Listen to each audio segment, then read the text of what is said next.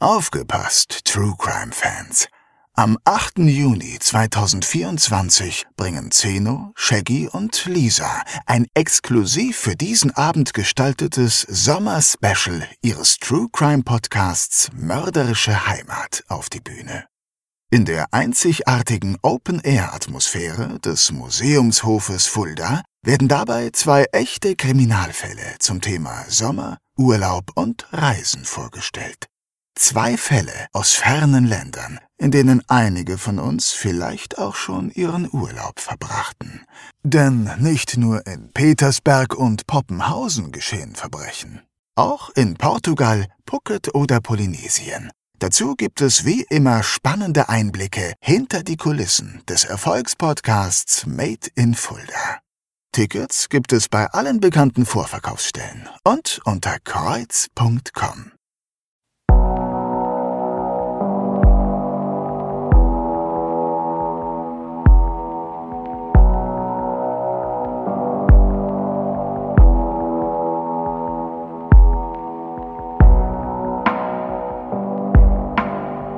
Mörderische Heimat. Der Kriminalpodcast mit echten Fällen aus Fulda, Osthessen und der Rhön wird Ihnen präsentiert von der Stadt Fulda und Rhönsprudel. Der Genuss reiner Natur aus den Tiefen des Biosphärenreservats.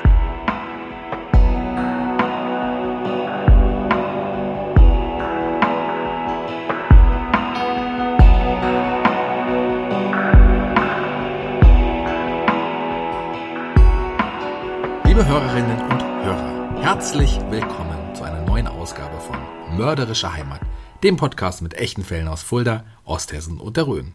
Mein Name ist Shaggy Schwarz und mir gegenüber sitzt ein gut gelaunter Zeno Diegelmann. Hallo Zeno, warum, warum lächelst du denn Hallo so? Shaggy. Ja, ich weiß gar nicht, ist das so? Ich bin halt ein fröhlicher Mensch. Auch wenn, wenn unsere Fälle ja oftmals weniger freudig sind, so freut man sich doch zumindest umso mehr auch über kleine Dinge. Ne? Zum Beispiel mit dir hier zu sitzen und diesen Podcast zu machen. Gut, das bereitet kann ich gut Freude. verstehen, ja, Ja. Das, das, das kann ich nachvollziehen. Außerdem gibt es auch wieder etwas Feedback und zwar zu unserem letzten Fall. Du erinnerst dich, der Ja. Fall mit der Schändung des toten Bischofs. ja, klar. Da hat uns ein Hörer geschrieben und zwar der Felix. Er schreibt uns bei Instagram. Äh, hallo Shaggy, hallo Zeno. Euer Fall rund um den Skandal mit dem damaligen Bischof Bolte kannte ich nicht. Allerdings hatte ich meine Oma darauf angesprochen und die konnte sich noch sehr gut an den Fall erinnern. Und das Erste, was ich sagte, war, ach ja, dem haben sie damals doch sein Ding abgeschnitten. Es scheint also so zu sein, dass schon damals vielen klar war, dass dort mehr passiert ist, als die Presse und Polizei zugeben wollte. Ne? Ich habe dann mit ihr den Podcast nochmal gehört und sie hat immer wieder genickt und bestätigt, dass das damals genau so war, wie ihr es beschrieben habt. Also auch von meiner Oma ein großes Lob. Ja, vielen Dank, Felix, und äh, vielen Dank auch an deine Oma. Der Fall mit dem Bischof ja, war wirklich etwas Außergewöhnliches und wir sind froh, dass wir euch diesen Fall vorstellen konnten. So ist es. Auch zum Fall Petra H. haben uns einige angeschrieben und mitgeteilt, dass sie hoffen, dass noch viele weitere Verbrechen aufgeklärt werden können, weil die Forensik immer größere Fortschritte macht und man mittlerweile nur noch kleinste Hautpartikel benötigt, um eine DNA zuweisen zu können. Ja, und das, das hoffen wir natürlich auch. Ja. Bei unserem heutigen Fall gab es noch keine DNA-Auswertung, wie das heute der Fall ist. Und dennoch kommt man den Tätern auf die Spur. Ja, verraten wir nicht so viel. Lasst uns lieber erstmal hören, um was es für einen Fall heute geht. Und wer könnte das besser als unsere Stimme, Lisa?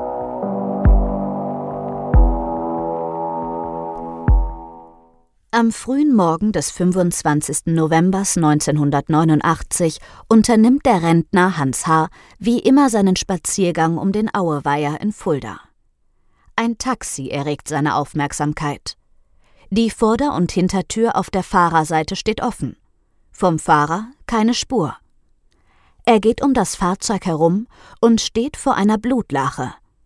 Welch grausame Tat hat sich hier ereignet? Wir steigen also heute mal nach der Tat ein, denn der Rentner, der das verlassene Taxi findet, kann gut einschätzen, dass hier etwas nicht stimmt, denn er ist sozusagen ja ein ehemaliger Kollege. So ist es. Hans H. ist 62 Jahre und ebenfalls ehemaliger Taxifahrer. Er hat für Taxis oder Taxen, also ein, Taxis ja, Taxis, glaube ich. Ich sage auch eher Taxis. Ähm, er hat für Taxis also sowieso einen geschulten Blick. Und er verfügt auch über das nötige Know-how, denn als er die Blutlache sieht, reagiert er umgehend und verständigt die Taxikollegen. Ja. Wieder einmal dürfen wir nicht vergessen, es ist das Jahr 1989 und von Handys ist man noch weit entfernt. Er müsste also erst nach Hause laufen, um dort mit dem Haustelefon die Polizei zu verständigen. Genau, aber das macht er nicht. Aber er unternimmt dennoch was. Ja. Er greift zum Funk im Taxi und setzt einen Funkspruch ab. Er sagt sowas wie Hallo, hallo, Taxi, bitte melden. Und es melden sich auch daraufhin sofort einige Kollegen, die sich auch auf dem Weg zu ihm machen. Vielleicht sollten wir ähm, jetzt noch einmal den Fundort des Fahrzeugs näher erläutern. Wo befinden wir uns genau in Fulda? Wir befinden uns in der Johannisau, direkt beim Auerweiher. Die meisten aus der Region kennen das Naherholungsgebiet, was auch einige Jahre später als Landesgartenschaugelände weiter ausgebaut wurde und verschönert wird. Mhm. Es befinden sich einige Wege dort, wo man spazieren gehen kann und das Zentrum bildet der Weiher in der Mitte. Genau, das Stadion befindet sich dort, Ja. ein Tennisclub und auch ein kleiner Flugplatz für Segelflieger ist dort. Gartengelände nicht so weit entfernt. Ja, ja, genau. Ich kann mich übrigens auch noch sehr gut an diesen Fall erinnern, weil ich damals kurz nach diesem Fall dann zu äh, Borussia Fulda in die, in die Jugend gewechselt bin und ich immer an diesem Tatort mit dem Fahrrad oder Mofa vorbeifahren musste. Ich bin da fast also täglich zum Training hingefahren und immer an diesem Tatort vorbeigekommen. Deswegen ist dieser Fall auch einer übrigens der ersten gewesen, der mir eingefallen ist, als wir mit dem Podcast damals begonnen Tatsächlich, haben. Ja, ja, ja, wirklich so. Ja. Wobei es äh, bis hierhin noch kein Tatort ist, sondern nur ein Fundort eines verlassenen Taxis. Aber das ändert sich nun sehr schnell. Genau. Denn als die anderen Taxikollegen ankommen und der Fahrer immer noch nicht aufgetaucht ist, beschließen sie, im Kofferraum Ja. nachzusehen. Ja. Wir haben ja noch keinen, keinen, wie du schon sagst, keinen Tatort, es ist nur ein leeres Taxi. Man ahnt nichts Gutes und das schlechte Gefühl soll sich nun bestätigen. Denn, Denn, ja, als sie den Kofferraum öffnen, finden sie den Fahrer des Taxis dort. Und das Bild, das sich vor ihnen ja, zeigt, wird von allen Beteiligten als grauenvoll beschrieben. Die Leiche liegt dort zusammengekrümmt und mit entstellt verzerrtem Gesicht. Der Taxifahrer ist tot. ja, dann sollten wir jetzt zum Fahrer selbst kommen, denn die Kollegen wissen natürlich, um wen es sich da genau handelt. Ja, Der Tote heißt Peter S. Er ist zum Tatzeitpunkt 33 Jahre alt und kommt aus Petersberg. Äh, 33 Jahre jung, passt da eher. Was ne? passt eher, ja, stimmt. Ähm, Peter S. hatte auch erst Anfang des Jahres geheiratet und wollte sich Anfang des darauffolgenden Jahres selbstständig machen. Was besonders makaber ist, sein neues und eigenes Taxi war schon bestellt und stand zur Auslieferung bereit. Oh Gott, tragisch, oder? Jetzt ist es also so, dass wir bisher nur die Kollegen vor Ort haben. Was ist denn mit der Polizei? Ja, die wird nun ebenfalls verständigt und beginnt sofort mit ihrer Arbeit. Das heißt? Naja, sie sperren den Tatort weiträumig ab und beginnen mit der Spurensuche. Dazu wird das Auto später am Tag noch extra nach Wiesbaden zum dortigen Landeskriminalamt gebracht, wo weitere Detailuntersuchungen am Fahrzeug stattfinden. Und jetzt untersucht man das Gelände weiträumig, Ja. dort wo das Fahrzeug stand. Genau, es wird eine zehnköpfige Sonderkommission gegründet, die die Regie des Ganzen übernimmt. Dazu stößt noch ein 20 Mann starker Zug der Bereitschaftspolizei aus Hanau, die das gesamte Gelände vor der Hornungsbrücke bis zur Frankfurter Straße hindurchkämmen. Suchen Sie denn irgendwas Bestimmtes oder ist das die berühmte Suche nach der, nach der Nadel im Heuhaufen? Naja, man kann ziemlich schnell feststellen, dass einige Gegenstände fehlen, die Peter S. immer bei sich hatte oder im Fahrzeug lagen. Was zum Beispiel? Gibt es da eine Liste, die uns zu äh, irgendwie das Ganze näher bringt? Ja, ja, ah, die gibt es. Also warte, hier ist eine kleine Aufstellung nach dem, was sie damals alles gesucht haben. Es fehlt demnach also die rotbraune Geldtasche, die etwa 20 mal 12 Zentimeter groß ist, in der etwa wohl so 500 Mark gewesen sein müssten. Dann fehlt ein blaues Gästehandbuch äh, mit einem Mercedes-Stern drauf sowie eine Lesebrille mit goldfarbenem Gestell. Die Brille von Peter S. Nein, das ist die Brille seines Chefs, der immer tagsüber das Taxi fährt und mit dem sich Peter S. die Schichten teilt. Ah, okay. Das ist ja häufig so, dass sich zwei Fahrer ein Auto teilen, um die Kosten möglichst gering zu halten und das Fahrzeug so eigentlich immer in Bewegung, also immer im Einsatz Genau. ist. Ne? Und außerdem fehlt noch der Autoschlüssel vom Taxi. Der ist in einem ebenfalls rotbraunen Schlüsselmäppchen verstaut. Der fehlt ebenfalls. Genau, der fehlt ebenfalls, ja. Naja, wenn die Täter abgehauen sind, haben sie den vielleicht in den nahegelegenen Aueweiher geworfen. Dann, dann findet man den wahrscheinlich nie wieder. Ne? ja. Kann sein. Aber etwas anderes ist dadurch den Beamten klar. Okay, nämlich? Dass es sich höchstwahrscheinlich um einen Raubmord handeln muss. Die Täter hatten es auf Geld und Wertsachen abgesehen. Wenn die Tat aufgrund eines Streits eskaliert wäre, hätte der Täter sich aus dem Staub gemacht und gut. Und, aber so deutet doch vieles auf Raub hin. Ja, das stimmt. Findet die Polizei denn was? Zunächst erstmal nein. Das wird sich aber noch ändern. Da kommen wir also gleich zu. Vielleicht zuvor erstmal zur Rekonstruktion des Vorabends. Weiß man da irgendwas? Das kann ja auch schon Hinweise geben. Man kann zumindest ein bisschen was rekonstruieren. Man fragt natürlich in der Taxizentrale an. Dort müssen sich die Fahrer ja vor jeder Fahrt melden und sagen, wo sie hinfahren und welche Tour sie übernehmen. Die Zentrale äh, sitzt damals in der Amandneistraße und tatsächlich kann sich derjenige noch daran erinnern, dass er mit Peter S. noch Kontakt hat. Aha. Ja. An was denn genau? Könnte ja sein, dass äh, er sogar den letzten Fahrgast noch zuordnen oder zumindest zeitlich einordnen kann. Ja, und so ähnlich ist es auch. Die Information ist spärlich, aber wichtig. Ja, schieß los. Demnach hatte Peter S. gegen 17 Uhr seine Schicht übernommen und einige Fahrten gemacht. Anhand des Fahrtenbuchs kann man auch das gut nachvollziehen. Demnach waren es genau 26 Fahrten. Die 27. Fahrt war dann wohl die Fahrt zum Auerweiher. Und an was konnte der Mann von der Taxizentrale sich noch erinnern? Zumindest wusste er noch, dass sich gegen 1.40 Uhr ein männlicher Fahrgast gemeldet hatte. Und zwar von den Telefonzellen am, Uniplatz aus. Dort, wo früher das, das äh, Kaufhaus Kerber war. Genau, Dort, die Stimme ja. bezeichnete der Mitarbeiter als männlich und eher jung als alt. Eine Stimme kann ja viel verraten. Ne? Sprach der Mann mit einem Akzent oder, oder hat er andere Auffälligkeiten? Nein. Naja. Aber das ist auch schon wieder eine wichtige Erkenntnis. Der Mann sprach Deutsch ohne einen Akzent. So, dann fährt Peter S. also nun in der Nacht zum Uniplatz, um diese Fahrt zu übernehmen. Das ist purer Zufall, dass er das ist, oder? Das ist absoluter Zufall. Wenn er einen anderen Fahrgast gehabt hätte, wäre ein anderer Kollege dorthin gefahren, hätte die Fahrt übernommen. Das ist Schicksal, wie auch immer man das nennen möchte. Ne? Ja, klar. Auch der Mitarbeiter in der Zentrale, was der sich wohl noch für Gedanken macht, aber der, der kann ja nur auch nichts dafür. Nein, ne? üb- überhaupt nicht. Ist das dann auch der letzte Kontakt zur Zentrale? Sagen wir mal so, der letzte richtige Kontakt. Denn Peter S. meldet sich nochmal, als er den Fahrgast oder die Fahrgäste aufnimmt. Es ist nicht zu verstehen, wohin die Fahrt gehen soll. Das geht im, im Stimmengewirr unter. Ja, es ist Freitagnacht, es ist gegen halb zwei, zwei und zu dieser Zeit fahren viele Kneipen- oder Disco-Besucher mit dem Taxi nach Hause. ne? Wie das an Wochenenden so üblich ist. Es ist auch eine spannende Zeit, ja. Ja, auf jeden Fall. Gerade im grenznahen Fulda ist einiges los.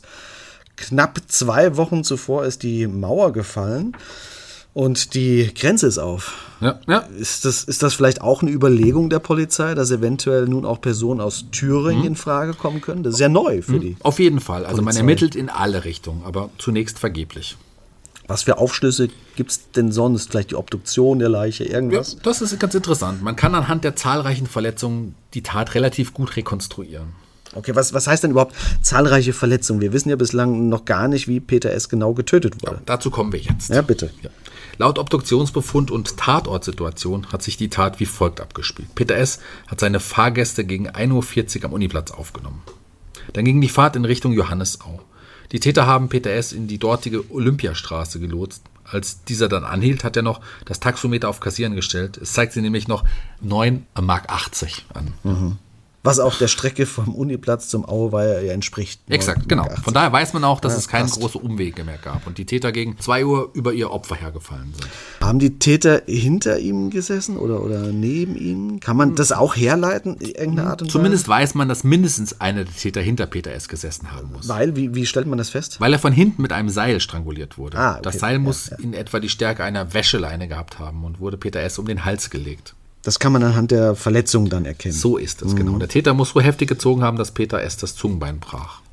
Aber Peter S. kämpft um sein Leben. Es gibt Hinweise darauf, dass er sogar noch nach hinten ins Fahrzeug gezogen wurde oder, oder dorthin geklettert ist Ja. und sich im Anschluss sogar noch einmal befreien konnte. Hm, Das stimmt. Ne? Irgendwie schafft es der bereits stark verletzte Peter S. sich zu befreien und aus dem Fahrzeug zu fliehen. Allerdings Wahnsinn.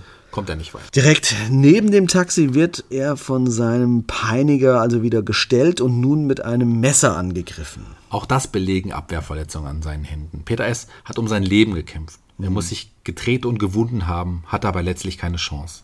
Ihm werden mit voller Wucht acht Stiche in die Brust, Oberbauch und Lendengegend versetzt, die schließlich zu einem akuten Herzversagen aufgrund ja, des hohen Blutverlusts führen.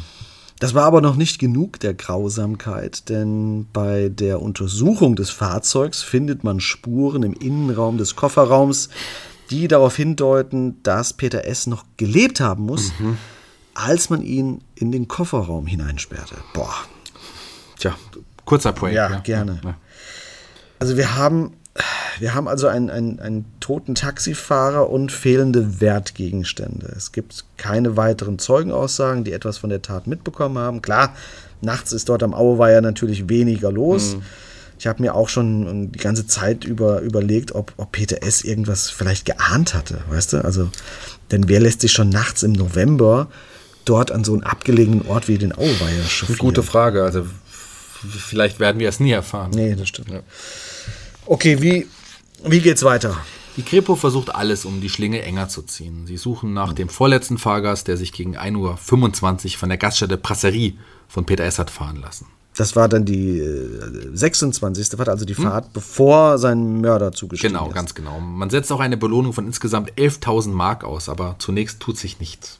Also fast nichts, denn man findet ja dann doch eines der gesuchten Stücke. Richtig. Man findet hinter einem Zigarettenautomaten in der Gaststätte Oberbayern die leere Geldbörse. Okay, alle Fulda zucken kurz auf, denn das Oberbayern ist nur fußläufig ein paar Minuten vom Tatort entfernt. Was sagen wir, vielleicht so 15 Minuten, 20, 20 ja, Minuten? 15, 20 Minuten. So einmal so durch den Auerweiher genau. durch. Dann. Also wenn man direkt am Weiher vorbeischaut, haut das ungefähr hin. Ja, ja, ja. So, das Oberbayern ist auch bekannt, dass es gerne, sagen wir mal, ja, zwielichtige Gestalten anlockt, kann man das so sagen. Mhm. Also wenn die Täter nach der Tat dorthin sind, könnten sie dort auch aufgefallen sein. Man, das man hoffen die Ermittler natürlich auch, aber auch diese verheißungsvolle Spur verläuft im Sande. Niemand mhm. hat anscheinend etwas mitbekommen oder gesehen.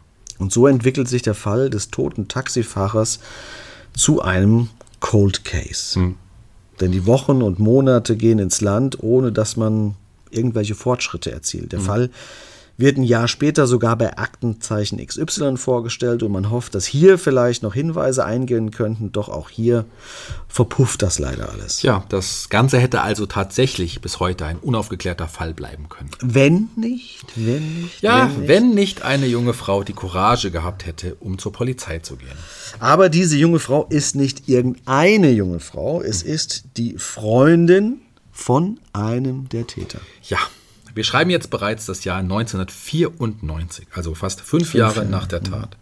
Da meldet sich diese junge Frau bei der Polizei und sagt, sie wisse, wer den Taxifahrer damals am Auerweiher umgebracht habe, nämlich ihr Freund. So, bevor wir jetzt aber gleich weitermachen, muss ich zu einem besonderen Detail kommen, das wir nicht verschweigen dürfen, denn bereits zwei Jahre zuvor, also im Jahr 92, ist genau die gleiche junge Dame bereits schon einmal mhm. zur Polizei gegangen und hatte diese Aussage getätigt aber man hatte sie wieder weggeschickt. Was zur Hölle ist da denn bitte schiefgelaufen? Ja, keine Ahnung, keine Ahnung. Das aber ist doch ein Unding, ja, oder? Es ist genau wie so, wie du es sagst. Bereits Anfang des Jahres 92 war sie, ist es übrigens die Freundin des älteren Täters, aber dazu kommen wir gleich noch genauer dazu, mhm. ähm, bereits bei der Polizei vorstellig geworden. Und nicht nur sie war dort vorstellig geworden, schnallt euch an, liebe Hörerinnen und Hörer, auch der Vater des Täters war mit zur Polizei gekommen. Mhm. Beide, Freundin und Vater des Täters, hatten also demnach eine Aussage gemacht, aber nichts ist daraufhin passiert. Tja, leider ja. Also man hatte ja wahrscheinlich vergessen, die beiden zu einer weiteren Befragung einzuladen und so verlief das Ganze noch zwei weitere Jahre, bis die Freundin wieder zur Polizei. Ja, also, also ich bin ja ein großer Verteidiger unserer Polizei in diesem Podcast, aber, aber diese Aktion ist wirklich, das ist ein Skandal. Hm. Also die Freundin und der Vater des Täters machen eine Aussage bei der Polizei, in der sie den Freund bzw. Sohn als Täter angeben und nichts passiert. Okay, ich muss, ja, da muss ich mich echt beruhigen bei sowas. Das ist, das ist doch unfassbar, sowas. Ja, also, das ist wirklich nicht zu glauben und vor allen Dingen auch nicht zu erklären. Aber zumindest wird jetzt die Polizei aktiv. Ja, arm. Das ist schön, dass sie aktiv wird. Und jetzt laden sie den, den oder die Verdächtigen auch vor. Okay. Äh, wieder beruhigen. Was, was, haben wir, was haben wir zu ihm, beziehungsweise ihnen? Denn ja. es sind ja zwei Täter, genau, richtig? Genau. Lass die, lass die Katze mal aus dem Sack. die lasse ich raus. Bei den beiden handelt es sich um zwei Kumpels. Zum einen haben wir da den Älteren, der heißt Stefan L., ist 25 Jahre alt und vom Beruf Maurer. Und zum anderen ist da noch der 23-jährige Verkaufsfahrer Ingmar H. Beide stammen aus Fulda und sind vorher noch nie mit dem Gesetz in Konflikt gekommen. Okay, stopp. Jetzt haben klar, jetzt habe ich gleich mehrere Fragen. Du sagst, 25 und 23 Jahre alt, zum, zum Zeitpunkt der Festnahme oder zum Zeitpunkt der Tat? Äh, das ist ja gerade es, ja. für die Urteile von entscheidender Wichtigkeit. Richtig. Das sind ja ein paar Jahre ins Land gegangen. Also das Alter, das ich genannt habe, ist das Alter bei der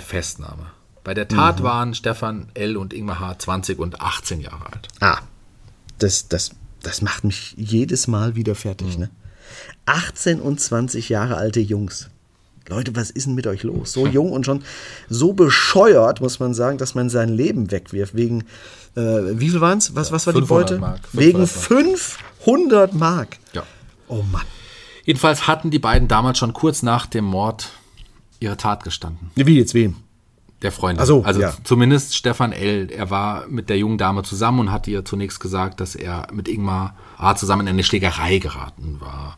Und das viele Blut in ihrer Kleidung musste erklärt werden. Hm. Danach sind sie erst ins Oberbayern gegangen, um ein Alibi zu haben. Also erst nach Hause und dann ins, ins Oberbayern. Äh, Okay, aber dort haben sie doch auch die, die Geldtasche hinter dem Zigarettenautomaten versteckt. Ob das jetzt zu einem tollen Alibi beiträgt, das möchte ich mal bezweifeln, dass das, so clever aber, aber so war es. Einen Tag später soll Stefan L. dann seiner Freundin jedoch die Wahrheit gesagt haben. Okay, das heißt, sie hat dann auch noch drei Jahre damit gewartet, bis sie das erste Mal zur Polizei Ja. ist. Ja. Naja, ich würde jetzt gerne sagen, äh, wie kann sie aber auch so lange warten, aber, aber mal ganz ehrlich, leicht aus unserer Position dazu urteilen, wie geht man in so einer Situation damit um, wenn der eigene Partner zu dir kommt und dir sowas sagt. Das muss man natürlich auch, auch bedenken. ne? Ja, ja, damit, klar. damit bürdet er ihr eine krasse Mitschuld oder sagen wir nicht Mitschuld, aber eine Mitverantwortung auf, um die du ja nicht gebeten wirst, ne? also, äh, oder nicht gebeten hast vielmehr. Also ich stelle mir das auch schwierig vor. Mit diesem schlechten Gewissen lässt sich als Freundin auch sicher wahnsinnig schlecht leben. Also wie bestreitet man da einen Alltag? Ja, klar, das, das Thema schwebt doch ständig und bei allen Dingen über dir und der Beziehung. Ich kann, mir auch, ich kann mir auch vorstellen, dass die beiden Täter damit durchaus zu kämpfen hatten. Du sagtest, sie hatten vorher ja auch noch nie Probleme mit dem Gesetz, gab sie nie in Erscheinung getreten. Ne? Ja. Naja, die werden auch nicht glücklich geworden sein damit, dass sie diese Tat begangen haben. Das, ja, also das soll keinesfalls irgendwas entschuldigen, also, also Gott behüte, aber belastend ist das natürlich schon, so eine Tat zu begehen. Umso kläglicher, dass sie nicht selbst zur Polizei sind, um ihr Gewissen zu entlasten. Nein, da musste erst der eigene Vater und die Freundin die Eier haben, dazu äh, zur Polizei zu gehen und das anzusprechen. Zumal sich das sicher auch strafmildernd ausgewirkt hätte. Ja, das stimmt, ja.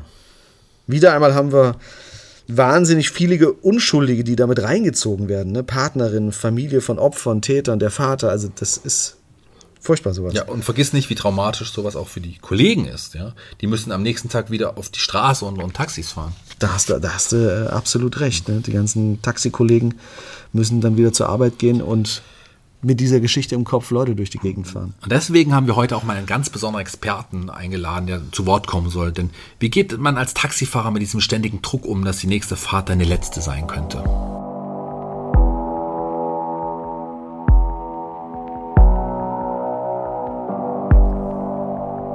Nachgehakt. Die Expertenmeinung.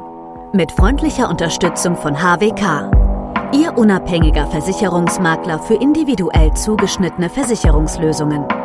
Das gilt für Privatpersonen und Familien ebenso wie für Freiberufler, Selbstständige und Unternehmen. HWK. Ihr Versicherungsmakler in Fulda und Schwalmstadt.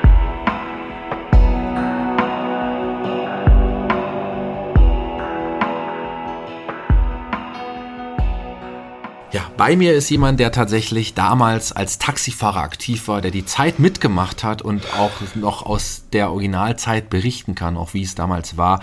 Ähm, bei mir ist heute Norbert. Ich muss dazu sagen, Norbert, wir werden deinen Nachnamen nicht sagen, weil du auch nicht wolltest, dass wir deinen Nachnamen sagen. Auch dein Ja. Vorname ist tatsächlich nicht der Name, den du auch wirklich äh, von Geburt an bekommen hast. Du bist äh, zu der Zeit auch, auch ach, ich habe es schon gesagt, Taxifahrer gewesen. Kanntest du das Opfer? Wie man alten Kollegen kennt. Ja. Also man sieht den hier und da und äh, ich meine, ich habe den mehr gekannt durch einen gemeinsamen. Wir hatten einen, ich habe einen Freund, Ja. der sei ein guter Freund von ihm war. Und Ja. über ihn haben wir, habe hab, hab ich ihn kennengelernt und auch besser gekannt etwas. Der gemeinsame Freund war auch Taxifahrer, ne? Der gemeinsame Freund war auch Taxifahrer. Ja, ja, wir waren ja alle in dieser Clique. Und da kennt man sich wahrscheinlich auch, wenn man dann so steht, auch so, da kommt man in Gespräche und, und so weiter. Ja klar, ne, als Taxifahrer hat man manchmal viel Zeit, äh, um zu warten. Ähm, wie lange hast du zu, dem- zu dem Zeitpunkt der Tat als Taxifahrer schon gearbeitet? Also Seit über zehn Jahren habe ich äh, gearbeitet und zwar hauptsächlich nachts, weil es da mehr Geld zu verdienen gibt. Und eigentlich habe ich das auch ganz gerne gemacht mal. Also, äh, weil nachts hat man mehr man hat eigentlich auch mehr Ruhe, kann man sagen. Aber klar, man hat schon seltsame Fahrgäste immer mal wieder. Also Ja. das kommt häufiger vor, dass man sich da Gedanken darum macht, was da eigentlich so hinten oder neben einem sitzt Ja, und so. Das ist, äh, hat man ein komisches Gefühl, aber äh, das ist es beherrschbar, sag Ja. ich mal. Ja, wahrscheinlich bis dato oder bis zu dem, bis, Bis zu der. zu dem Zeitpunkt. ja, denn ähm, kannst du dich noch erinnern, wie es für dich war, als du, als du von der Tat oder auch in dem Fall auch ja von dem von dem Mord erfahren hast? Äh, Ja, k- klar, äh, absoluter Schock. Ja. Also das erste war ein Riesenschock äh, für eigentlich für alle. Ja. Ja, und äh, große Trauer, Hm. Wut, aber du weißt natürlich nicht, was du damit anfangen kannst. Ich meine, du kannst ja nicht deine Fahrgäste dann Ja, niederschlagen oder so. Und, ähm, also in der Hauptsache dieser Schock und was abbleibt, ist einfach Riesenangst. Ja. Also, weil dann vor einmal weißt du, was da passieren kann, aus welchen nichtigen Gründen. Und du denkst, oh je.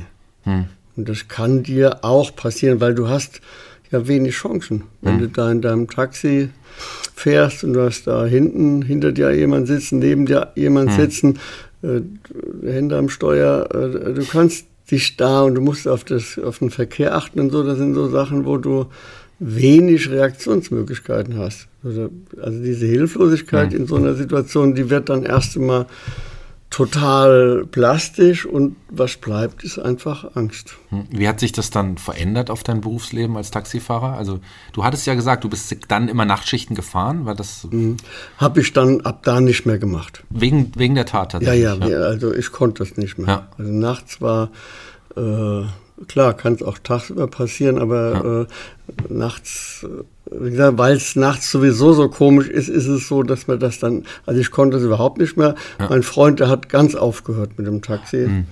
Und äh, ich habe das auch nicht mehr sehr lange gemacht, weil es einfach diese Angst fährt immer mit. Und das ist etwas, was du, äh, das, äh, das macht dich ja fertig. Ja, ja. Also das kannst du nicht Jahrzehnte machen.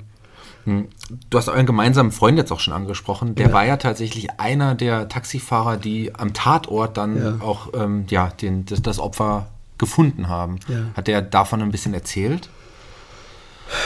Ach je, wir haben versucht, darüber zu reden, aber Worte kommen da, da die Worte sind, die dringen in solche Geschichten gar nicht vor, weil das so, äh, das ist sowas grauenhaftes, so ein, so ein großer Schock, der, also wir haben, ich würde sagen, wir haben viel darüber geschwiegen, über diese, über diesen Fall. Und äh,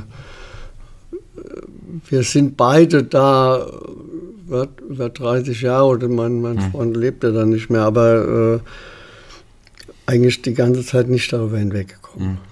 Er, ähm, also euer gemeinsamer Bekannter hat das Opfer, glaube ich, du hast es gesagt, nicht gesehen, sondern der war quasi dabei, aber die Kollegen haben dann schnell den Kofferraum wieder, wieder zugemacht. Ja. Ja, aber du, diese ganze Situation da, du siehst, ein, äh, da gibt es ein Taxi, das, äh, wo die Türen offen stehen und da ist lauter Blut, dann ist, äh, da ist, das ist es schon. Da hast du den Schock, da ist es, da brauchst du nicht noch mehr zu sehen, eigentlich. Also, äh, ja, Ja. das ist, äh, wie gesagt, und da eigentlich kann man, äh, reichen Worte nicht aus. Für so eine Situation. Das, das glaube ich gerne. Wir haben in dem Podcast auch den, den Kollegen angesprochen, der der Zentrale quasi auch den, die Anrufe ja. weitergeleitet hat. Ähm, du hattest tatsächlich mit dem auch im Nachhinein mal gesprochen. Hat der sich Vorwürfe gemacht, dass er dem unserem Opfer die, die Fahrt zugeschanzt hat oder wie man das nennt? Ja, anfänglich ja, aber wie gesagt, was soll er denn machen? Er, er hätte die jedem zuschanzen schanzen können. Und Ja. das ist, äh, das war bei, bei mir ja auch diese Geschichte, dass es dann diese Angst auch permanent geblieben ist. Weil, wie gesagt, das, man kann es nicht verhindern. Das, weil der fragt ja nicht, aus welchem Grund machen Ja. sie diese, äh, wollen sie die Fahrt machen und dann antwortet äh, äh, der Täter dann auch noch ehrlich. Das, es ist so, das wird angemeldet, du gibst es weiter und dann, man kann sagen, Pech. äh, Ja. ja, das ist, ähm, ja, aber der, der kann da nichts, äh, klar, macht er sich da Gedanken, aber in so eine Situation kommst du rein und eigentlich kannst du nur verlieren. Mhm. Du hast ja selber auch jetzt lange nicht mehr über diese, über, über ähm, ja, diese Tat gesprochen. Ja. Und ähm, es fällt, man merkt auch, dass es dir auch auf jeden Fall schwer fällt. Du hast ja auch gesagt, dass ihr relativ, also dass ihr, dein Kollege und, und du, ihr quasi mhm, auch den Job gewechselt hattet, wegen der Tat wahrscheinlich, ja. Ja, ja, ich habe, wie gesagt, ich habe noch äh, äh, eine Zeit lang konnte ich das noch machen im Tagdienst, aber mhm. dann konnte ich, ich habe einfach gemerkt, das ist, das bringt mich um. Mhm. Du kannst es, weil du einfach äh, da sitzt und dann, weiß ich, hast du den Brustkorb verengt und alles, dann äh, sind das so Dinge, die einfach, äh, äh, die hält man an so einem Arbeitsplatz dann auch nicht mehr aus. wie gesagt, mhm. mein Freund, der ist direkt, der konnte gar nicht mehr, mhm. was ich auch sehr gut verstehen konnte. Ja. Klar, also ja. der, wenn der auch gerade noch dann auch beim Tatort mit war, also kann, ja, kann man sich gar nicht vorstellen. Kann man sich gar nicht vorstellen. Ja, die, die Angst fährt immer mit wahrscheinlich, so, so kann man das sagen. Äh, und die ist ja, äh, das ist ja real. Das ist hm. ja nicht so, dass es äh, etwas ist, was, wie gesagt, äh, weil es diese Sachen, die gibt es nicht häufig, hm. aber es gibt sie. Hm. Und dann, äh, wenn du dann da dran bist, tja. Jahre später konnte man die Täter überführen und verurteilen. Wie hat man das als, als Kollege dann noch empfunden? Ich meine, Jahre später, aber trotzdem wurden die Täter überführt. Wie war das Gefühl? Kannst du dich, noch daran erinnern? Ich meine, das ist natürlich eine Erleichterung. Also ja, klar, endlich hat man äh, die gefunden. Es ändert nichts mehr an diesen ganzen äh, Sachen von Schock und Angst und so, die man mit sich trägt, weil die sind da. Mhm. es ändert was an das Gerechtigkeitsgefühl. Vielleicht hat man da, äh, ist es ja mhm. schön, dass es auch so Leute mal äh, also gefasst werden mhm. und erwischt werden und so und vielleicht äh, sorgt das ja dafür, dass das nicht mehr so nicht so oft passiert und nicht so schnell passiert wieder aber viel macht es nicht aus. Es mhm. ist also, wie gesagt, mit dieser Beschäftigung, mit dieser Situation, die nimmt einem das ganze Leben mit. Mhm. Ja, das ist unabhängig geworden von Tätern. Hat euer gemeinsamer Bekannter, euer gemeinsamer Freund und Kollege, hat der noch was gesagt, nachdem man die Täter überführt, gefasst und verurteilt hatte? Ja, ähnlich. Also ich mhm. meine, es geht da, klar, es geht da darum, dass äh, man sich freut, dass sozusagen irgendwie eine Gerechtigkeit da ist, mhm. aber äh, bis zum Schluss, äh, wenn wir über Peter gesprochen haben, ähm, hat er immer Tränen in den Augen und so. Und das ist immer etwas, was, mhm. das ist das, was bleibt. Mhm, das glaube ich, das glaube ich gerne. Du hast gesagt, du bist ja lange nicht mehr in diesem Beruf jetzt aktiv. Ähm, Hast aber noch Kontakt zu auch äh, aktiven Fahrern, also Taxifahrern und wenn ja, weißt du, wie die Situation heutzutage ist? Also fahren die gern Nachtschichten oder dergleichen, kann man das so, so, so sagen? Also das weiß ich ehrlich gesagt nicht hm. wirklich. Hm. Also ich habe in der Familie einen Taxifahrer, okay. der fährt keine Nachtschichten. Ja. Ja, äh, äh, der hat schlechte Erfahrungen mit Gästen. Auch, auch. Der habe ich ja auch. Ja. Äh, so, die sind ja, wenn man, wenn man Glück hat, sind die beherrschbar. Mhm. Ja, klar. Dann mhm. äh, sind es betrunken oder irgendwelche äh, Leute, die unangenehm sind oder so. Und dann kriegt man die aber irgendwie ans Ziel gefahren und dann gehen sie. Mhm. Äh, ähm, das sind alles Sachen, gut, die kriegt man hin, aber mhm. diese Geschichte, wenn du dann äh, ermordet wirst, ja. wegen ein paar hundert äh, D-Mark oder Euro, mhm. also das sind dann Dinge, die einfach, das will niemand. Mhm. Und dafür, ich meine, man verdient ja sich da keine goldene Nase als Taxifahrer. Dann äh, kann ich das sehr gut verstehen, wenn ganz viele sagen, nee, eigentlich äh, wollen wir das so nicht mehr. Das ich, äh, die andere Geschichte ist, man müsste dann Sicherheits, äh, jemanden, Sicherheitsmensch da immer mitfahren lassen. Aber das macht, würde dann Taxifahren so teuer machen, da fährt keiner mehr Taxi. Ja, also so. da gibt es keine richtige Lösung. Ja, dann würde ich sagen, vielen Dank, ähm, dass du die Zeit genommen hast und vielen Dank, dass du nach all den Jahren jetzt auch nochmal, ja, kann man sagen, den, den Mut gefasst hast, tatsächlich nochmal darüber zu reden. Ich danke dir sehr. Ja, bitte.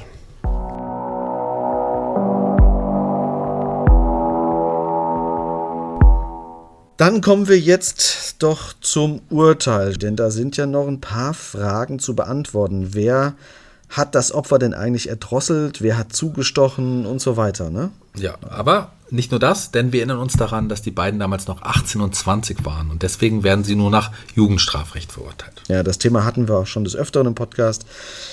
Die heiße Kiste mache ich jetzt nicht wieder auf, was Recht und was Unrecht ist. Das müssten wir mal in einer, in einer Extra-Folge besprechen. Ähm, was entscheidet denn jetzt das Gericht? Das ist ja das Entscheidende. Vor Gericht sagen die beiden Männer aus, dass es der jeweils andere die eigentliche Tat ausgeführt haben. Ha. Ja, man kann es letztlich auch nicht mehr beweisen, wer genau was gemacht hat oder ausgeführt hat. Das Aber heißt, ein gemeinschaftlicher Mord oder, oder kommen sie ja, mit das- Totschlag davon? Das sind ja so die. das Gericht sieht es als erwiesen an, dass Stefan und Ingmar die Tat gemeinschaftlich ausgeführt haben. Beide werden wegen Mordes verurteilt. Die Staatsanwaltschaft fordert zehn Jahre. Das wird es dann aber nicht ganz, aber fast. Beide bekommen neun Jahre Haft. Was nach Jugendstrafrecht schon sehr nah an die Höchststrafe heranreicht. Ja, genau. Wobei das Gericht in der Urteilsbegründung auch explizit nochmals äußert, dass sie leider nicht mehr, sprich nach Erwachsenenstrafrecht urteilen konnten. Also sind die immer so auch nicht ganz happy damit. Das Gericht kann ja nur das verurteilen, was das Gericht hergibt Genau. oder das Gesetz hergibt. Richtig. Und warum dann nicht das Maximum von zehn Jahren? Ja, den beiden wird zugute gehalten, dass sie vorher nicht vorbestraft waren und auch in der Zeit bis zur Festnahme einem geordneten bürgerlichen Leben nachgegangen sind. Das heißt, wenn ich nicht negativ auffalle, wird mir das schon positiv ausgelegt. Das, das hätte ich in meiner Schulzeit auch gerne bei den Lehrern so durchgebracht. Aber naja, sei es drum. Zumindest hat man die Täter doch noch ihrer Strafe zuführen können.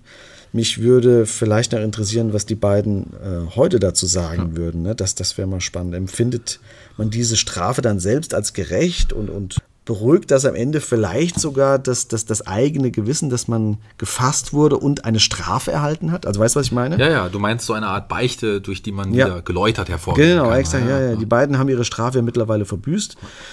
Äh, es würde mich zumindest mal interessieren, ob die auch noch hier leben. Oder Tja, so. stimmt. Jedenfalls ist der Fall des toten Taxifahrers damit gelöst und konnte zu den Akten gelegt werden. Das ist gut. Da freuen wir uns auch drüber, dass das doch noch so geschehen ist.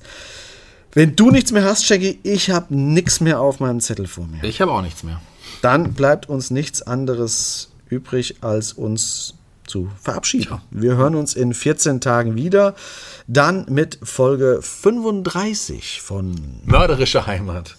Euer Podcast mit echten Fällen aus Fulda, Osthessen und der Rhön. Wir sagen Tschüss und auf Wiederhören. Euer Shaggy Schwarz. und Zeno Diegelmann.